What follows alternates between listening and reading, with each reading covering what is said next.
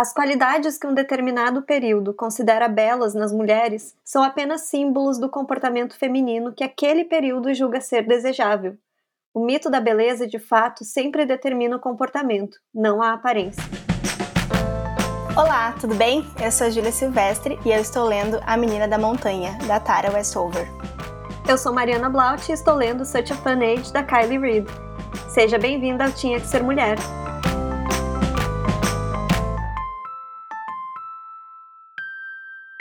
Não sei se a gente já comentou por aqui, mas a Mari e eu somos mediadoras do Leia Mulheres de São Leopoldo.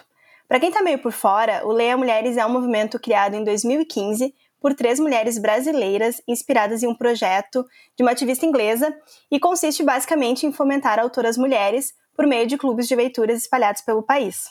No nosso encontro virtual, claro, no mês de maio, a gente vai discutir o livro O Mito da Beleza, de Naomi Wolf. A Naomi é uma escritora estadunidense que nasceu na década de 60 e se tornou uma grande referência na terceira onda feminista. Ela escreve para veículos como The Guardian e The Huffington Post. A leitura do livro foi, e está sendo, muito intensa. Por mais que a gente saiba da existência dos padrões de beleza e do quanto eles permeiam a nossa vida, estudar isso, fazer essa imersão de fato, é um choque extra. Para enriquecer a nossa fala, a gente convidou o nosso maravilhoso grupo de leitura para dividir em áudios como que está sendo essa experiência de ler esse livro e como o mito impacta na vida delas. Então, ao longo do episódio, a gente vai compartilhar esses áudios da Carol, da Nice e da Tami com vocês. E também um áudio da Júlia, que é nutricionista e profissional de saúde, para clarear as ideias junto com a nossa conversa. Para começar essa conversa, se tu for mulher, a gente quer que tu reflita por aí. Se sente pressionada a ser bonita? E a ser magra? Fica com receio de extrapolar o limite de beleza e sensualidade por correr o risco de sofrer algum assédio? Já ficou sentindo culpa depois de comer alguma refeição que contivesse mais calorias? Tu se preocupa em excesso com a pele para evitar o impacto do envelhecimento? Aliás, tem medo de envelhecer? Percebe que gasta muito dinheiro em produtos que prometem beleza e juventude? E já teve vontade de fazer alguma cirurgia estética? Ou algum outro procedimento estético? Olha, Mari, eu diria que eu preencho todos esses requisitos praticamente. Já, já passei por tudo. eu também. Então, gente, de forma super resumida, uh, isso é o mito da beleza. É um mecanismo político usado contra o feminismo e também contra as mulheres. Né? Para a autora, uh, ele é o emprego das imagens da beleza feminina como uma arma política contra a evolução da mulher. Ou seja, é uma forma de barrar os avanços da gente, né, das mulheres, em diversas esferas sociais, como o mercado de trabalho, por exemplo. Mas o ponto-chave é entender que, na verdade, o mito da beleza tem mais a ver com a manutenção do poder masculino do que com a beleza ou a aparência da mulher em si. Tá, como assim? A Naomi explica que as qualidades consideradas belas nas mulheres em um período específico são aquelas que aquele período considera desejável em relação ao comportamento das mulheres. Foi a frase que eu disse no início do episódio. A equação do mito é a seguinte: quanto mais as mulheres avançam, maior é a pressão que sofrem em termos de beleza. O objetivo é que elas sempre se preocupem mais e mais e mais com questões como jovialidade e magreza do que, de fato, com os avanços que tentam obter nos campos sociais.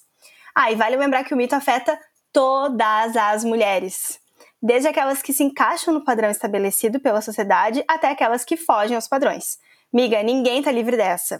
E falando até por experiência, pela minha experiência de leitura, é bizarro como o mito consegue ficar enraizado na gente. Por vezes parece que nós somos muito desconstruídas, mas na verdade a gente está basicamente seguindo uh, a nova adaptação do mito. Hoje, tipo, principalmente agora na quarentena, eu achava que estava rompendo vários padrões estéticos, ficando sem maquiagem. Mas na verdade eu estava ficando principalmente para deixar a pele respirar e aí usar produtos de skincare, fazer máscara, passar creme, enfim. E muitos deles me prometem coisas que são, tipo, impossíveis para um produto que tem um efeito superficial na pele. E isso é um outro tipo de padrão. Então sai um pouco da lógica da beleza para entrar na lógica da juventude, mas é um padrão igual. Então acaba sendo muito difícil separar, porque a gente cresceu com, esse, com todos esses padrões rodeados na, na nossa volta, né? Já eu percebi uma contradição muito forte em mim quando eu estava lendo esse livro, porque eu vi todos os argumentos que atestam a necessidade de desconstruir o mito da beleza. Eu entendi a lógica por trás desses padrões que são exigidos das mulheres. Só que ao mesmo tempo eu ainda não consigo me desvencilhar de algumas cobranças em relação ao corpo, que são crenças que eu aprendi, né, por meio desses padrões da sociedade. É, o consciente diz muita, muita coisa, mas o subconsciente, com tudo aquilo que eu aprendi socialmente, muitas vezes fala mais alto ainda hoje. Então é um exercício de desconstrução diária, é difícil e exige muito autoconhecimento. A Naomi tem uma postura muito crítica em relação aos lucros que vêm do mito da beleza. Uma pergunta importante para a gente sempre fazer é: a quem interessa de que determinada coisa seja de tal maneira? Bom, uma coisa que a Naomi deixa clara é que os padrões de beleza fazem com que mulheres gastem o seu dinheiro com beleza, como cremes para retardar os sinais do envelhecimento na pele, cirurgias plásticas para ficarem magras e tantas outras coisas, com as quais nós mesmos podemos nos identificar. Nesse caso, o mito da beleza serve também aos interesses da indústria, do ramo de cirurgias plásticas, das marcas de cosméticos, dos anunciantes das revistas femininas. Algumas indústrias conseguiram, inclusive, adaptar a vontade das mulheres de romper o mito para continuar vendendo seus produtos.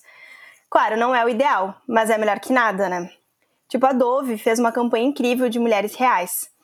Enquanto isso, a Victoria's Secret preferiu cancelar o seu grande desfile anual do que colocar mulheres reais, porque ela estava sendo super cobrada pelas, pelas mulheres que seguem, pelas fãs da marca que acompanhavam e só viam mulheres muito surreais e reais fora do padrão que a gente consegue ter. Para quem ainda quer estudar o porquê da frase que diz que o feminismo precisa ser anticapitalista, esse livro pode ser um bom começo. E agora vamos refletir um pouco. Quantas vezes a gente já se sentiu representada nas fotos de mulheres em capas de revistas? Quantas vezes a gente já tentou se parecer com elas? Quantas vezes a gente já odiou nosso corpo porque ele não era parecido com os corpos delas? Pois é, as imagens de beleza que circulam na nossa cultura, infelizmente, reduzem a nossa autoestima. E a gente também precisa lembrar que, essa, que essas imagens de revistas femininas são, na verdade, irreais. Tem muito Photoshop ali. Felizmente, de, um de uns tempos para cá, essas revistas estão sendo questionadas por photoshopar as fotos e não mostrar como as mulheres são de verdade. E considerando o momento que a gente vive agora, a gente precisa sim refletir sobre o Instagram. A selfie perfeita, a luz perfeita, o ângulo perfeito. Sério, às vezes dá vontade de deletar o Instagram porque as imagens que a gente encontra ali simplesmente fazem com que a gente se sinta pior em relação a nós mesmos. Ah, é verdade, Guria. É horrível. É. Mas vamos tentar desconstruir essa lógica, né? Felizmente, hoje já existem vários movimentos em rede que buscam a valorização de todo tipo de beleza. São movimentos que resistem a esse mito e contribuem para o exercício diário, que é desconstruir os padrões que nós somos ensinadas. É o caso do movimento hashtag Corpo Livre da Alexandra Gurgel, mais conhecida como Alexandrismos. Nesse movimento, a ideia é mostrar fotos de mulheres reais e valorizar a beleza única de cada uma. E sério, acompanhar movimentos como esses faz um bem muito grande. A gente vê que também é bonita porque se sente representada por outras mulheres. Seguindo essa vibe, é muito válido a gente ter um olhar crítico sobre quem a gente segue no Instagram para tentar pelo menos se desvencilhar do mito da beleza. Então a gente separou aqui uma listinha de mulheres que tentam desconstruir os padrões bizarros da sociedade e que vale a pena seguir no Instagram, além da Alexandrismos que a Mari já comentou, né? a Letícia Muniz, Letícia com dois T's, Muniz com dois N's e com ponto no meio. Então, Letícia.muniz. Mac.nóbrega, Elora Raoni, e esse eu não vou, não vou soletrar, depois a gente coloca na, na descrição aqui do episódio, a gente também pode colocar no Instagram para facilitar a busca delas. Ju Underline Romano e It's Paula Almeida. Oi, eu sou a Carol, participo do Leia Mulheres e agora no mês de maio nós estamos lendo O Mito da Beleza. E quando eu comecei a ler a parte sobre as revistas femininas, eu me achei super desconstruidona, porque faz muito tempo que eu não me depilo, que eu não tiro a cutícula, que eu não pinto as unhas. Um, eu nunca usei creme, achava que isso era falta de vaidade e pensei, uau, eu sou super desconstruída. E daí eu fechei um pouquinho o livro, refleti e eu me dei conta que não, que eu não fazia isso porque eu me achava feia e eu teria e eu sabia na minha cabeça que por ser feia eu conquistaria minhas coisas de outra maneira, ou sendo engraçada, sendo culta, inteligente. E quando eu, daí depois de ler essa parte do livro e de ter essa reflexão, eu pensei que desconstruída nada, baita vítima desse sistema. E eu mudei essa imagem sobre mim mesma, inclusive num encontro do Leia Mulheres no final do ano, em que numa conversa com, principalmente com duas, uh, duas companheiras de clube, elas me, elas me fizeram ver como eu sou bonita. E desde então eu tenho me visto de maneira muito mais positiva. Então, o mito da beleza veio para me ajudar a consolidar uma autoimagem uh, reforçada por outras mulheres. Uh, e isso me deixa muito feliz, essa, esse companheirismo. Eu acho que isso que a Carol falou é muito sobre ressignificar a nossa relação com a beleza. Precisa partir de nós, mulheres. Não vai partir da mídia e das grandes indústrias. É importante para nossa saúde mental, autoconfiança e amor próprio. Estamos morrendo em busca da beleza que impuseram para nós. E isso também vale para a gente ressignificar nossa relação com o exercício. A Óbvios, a agência que nós somos muito fãs e que também fazem um podcast incrível. Aliás, Marcela, nosso sonho é um crossover. Por favor, um dia tu precisa escutar o nosso podcast. Enfim, elas começaram com um projeto chamado Chapadinhas de Endorfina, que é justamente para desconstruir essa ideia de fazer exercício só para ficar magra, só para ficar gostosa. Porque exercício não precisa ser para isso, e quando a gente coloca somente a parte estética como objetivo, entra nessa lógica de pressão e acaba ficando muito mais difícil de sentir prazer com a atividade. Que na verdade é muito importante para a saúde fazer exercício. E a gente, para a gente conseguir entender a força do nosso corpo, pela endorfina, enfim, e não só pela parte estética. Inclusive, os homens tendem a praticar mais exercício na vida adulta porque não tem essa pressão de fazer puramente pela estética. Sem falar na falta de representatividade em esportes, principalmente futebol, que paga muito salário para os homens e as mulheres a gente sabe que são super desvalorizadas. Oi, pessoal do Tinha que Ser Mulher. Eu me chamo Tami, sou integrante do Clube de Leitura Leia Mulheres, da cidade de São Leopoldo, e eu tô lendo O Mito da Beleza. Esse livro tem rendido uma leitura bastante disruptiva para mim. É, ele tem dado respostas para muitas questões, inclusive questões que eu nem sabia que eram questões para mim. Acho que até o momento, uma das partes que mais me marcou das tantas foi ali o capítulo O Trabalho.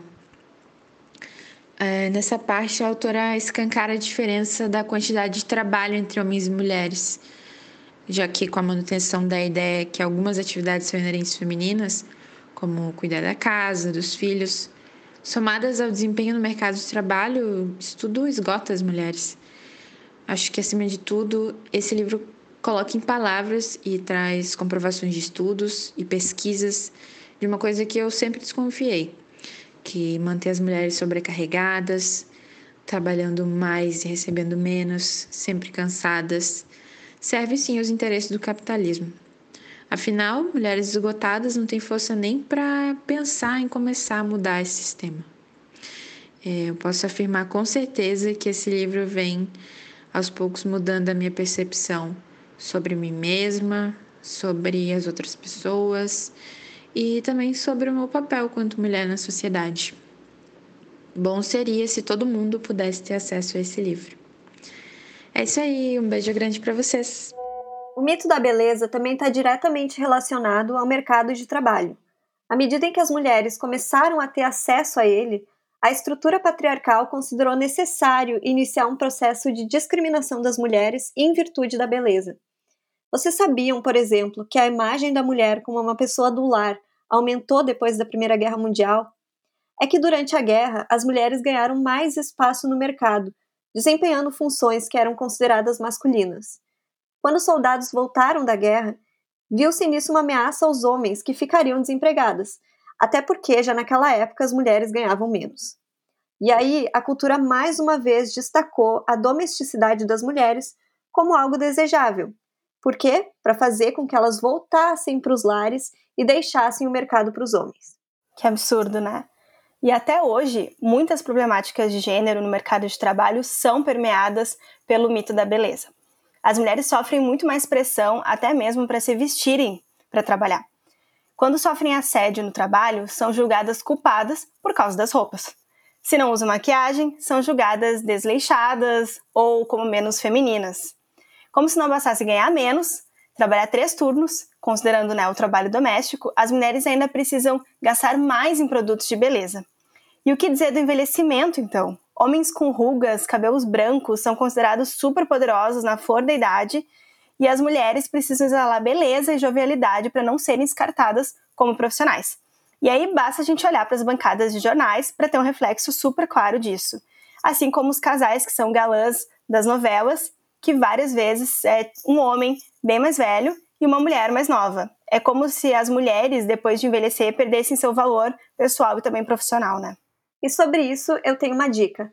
A série The Morning Show com as atrizes Jennifer Aniston e Reese Witherspoon.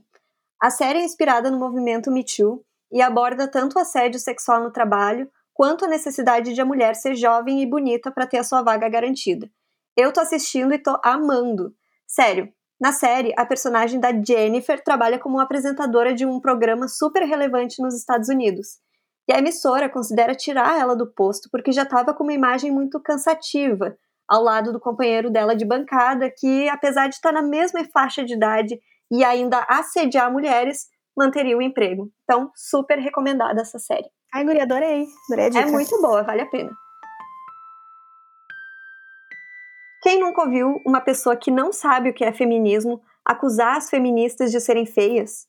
Então, é uma das formas que o mito tem de tentar atacar as mulheres que estão tentando romper com as lógicas machistas. Pois é.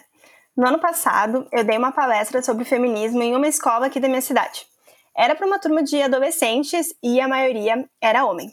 E aí eu trouxe alguns preconceitos em relação ao feminismo, o quanto a estrutura patriarcal impactava também na vida deles, e mostrei até um vídeo sobre masculinidade tóxica. Mas o que me surpreendeu no final foi ser questionada por uma menina se feminista não podia se depilar.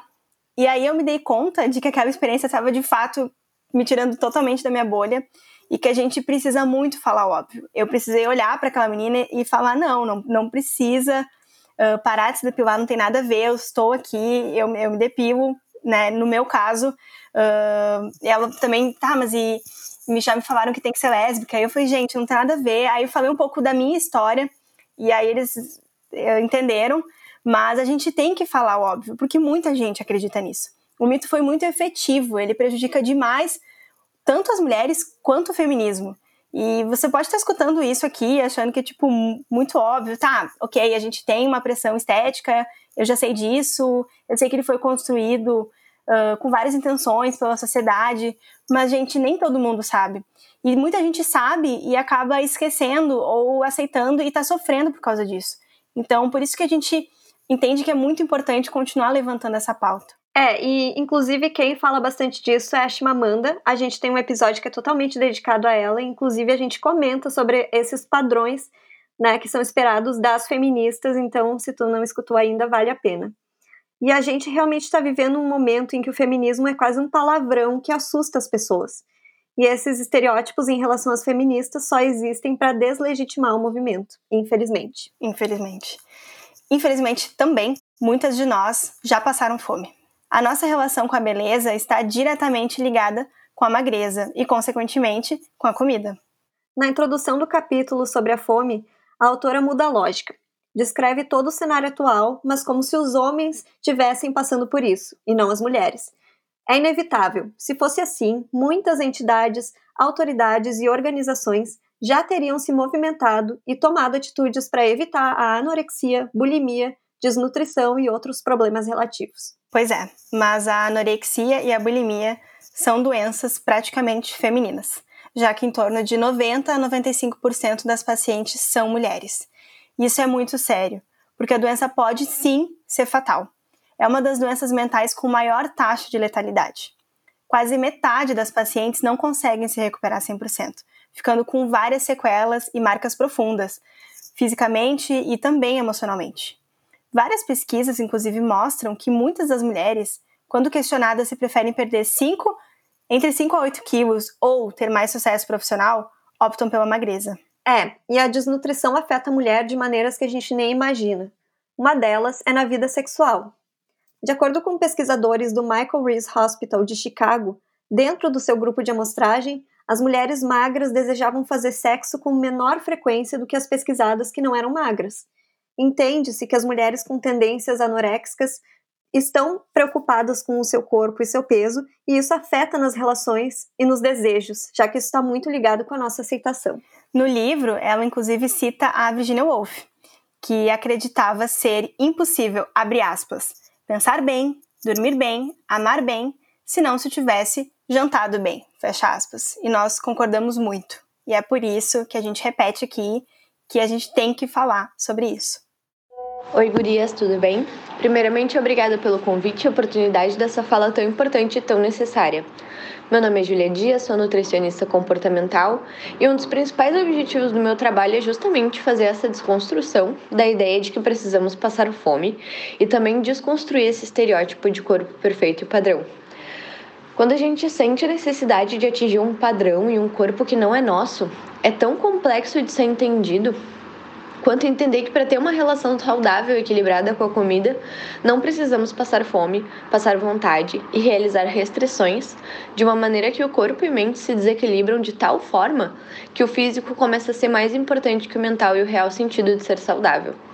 Atendo muitas mulheres que perderam a noção e sensação de fome e saciedade, por exemplo, por seguirem uma dieta que era pesada na balança e controlada por horários durante muito tempo o que é super preocupante se deparar com uma paciente te pedindo ajuda para resgatar uma noção nata. É super recorrente para mim, onde na verdade devia ser uma exceção.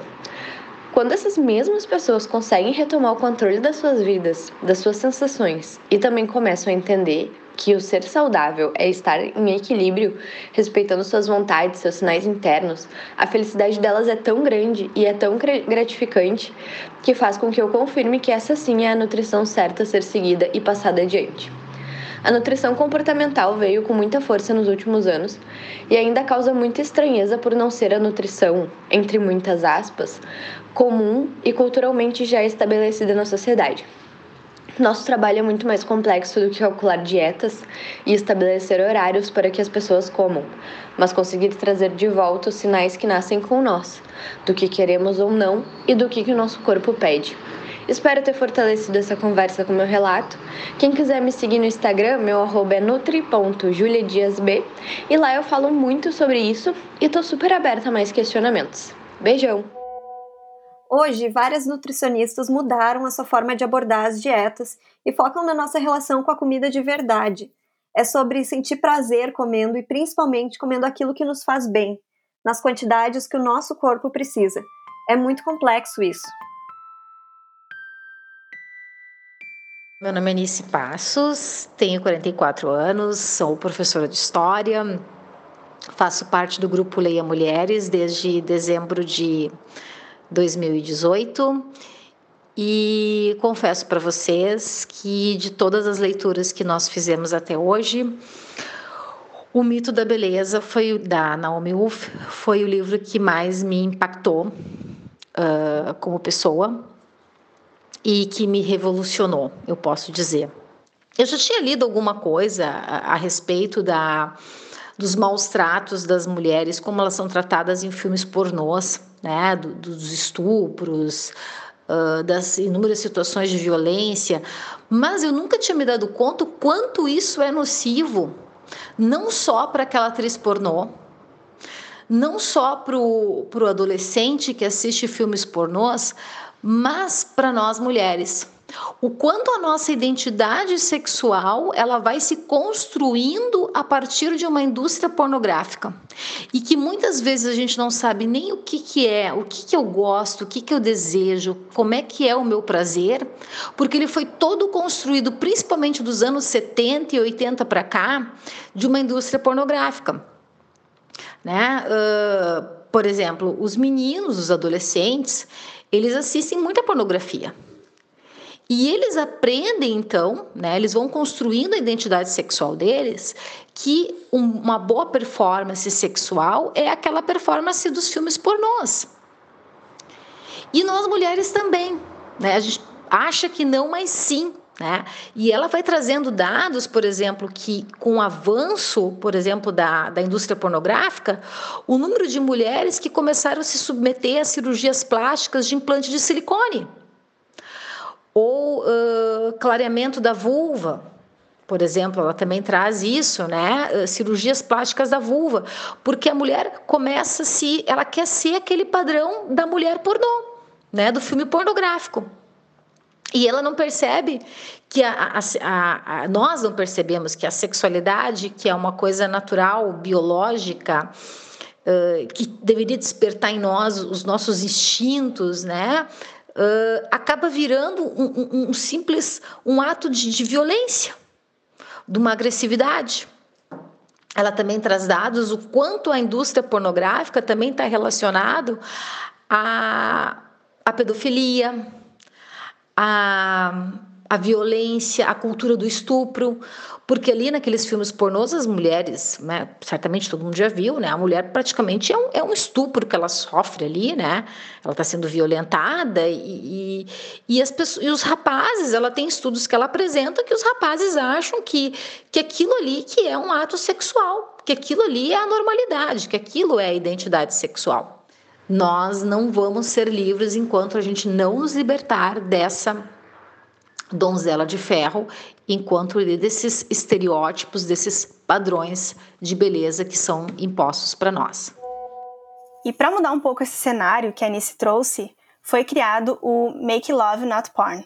A Cindy Gallup, em entrevista à revista Trip, conta que a ideia surgiu depois de alguns encontros com homens mais novos, em que ela percebeu que a pornografia estava se tornando um novo sexo, porque é o que os jovens têm de referência para a educação sexual. E aí ela decidiu agir e colocou como missão buscar pela liberdade sexual com informação e, claro, com responsabilidade. A plataforma é, na verdade, composta de vídeos com sexo real. É meio inusitado, né? Mas se a gente não consegue impedir que a pornografia aconteça, que ela seja o mais real possível, então. Afinal, a Cindy quer que o sexo não seja mais um tabu, que a gente consiga conversar sobre isso nas escolas, nas famílias e em podcast, né? Por que não? Enfim, ela diz que falar sobre a diferença entre sexo no mundo da pornografia e sexo na vida real é falar sobre como o sexo é retratado na cultura popular em geral. E a forma como é retratada é violenta. E quanto mais a sociedade vincular o sexo à violência, mais naturalizados e frequentes vão ser os estupros. E tudo isso consome muito a nossa atenção e suga quase toda a nossa energia. Os homens se preocupam muito menos com a beleza, com o que comem, o que vestem, com assédio, com a velhice, enfim. Possuem como referências homens diversos, já que é muito mais comum que homens considerados feios, velhos e, e fora do padrão uh, físico fiquem famosos e ricos, né? enquanto as mulheres não.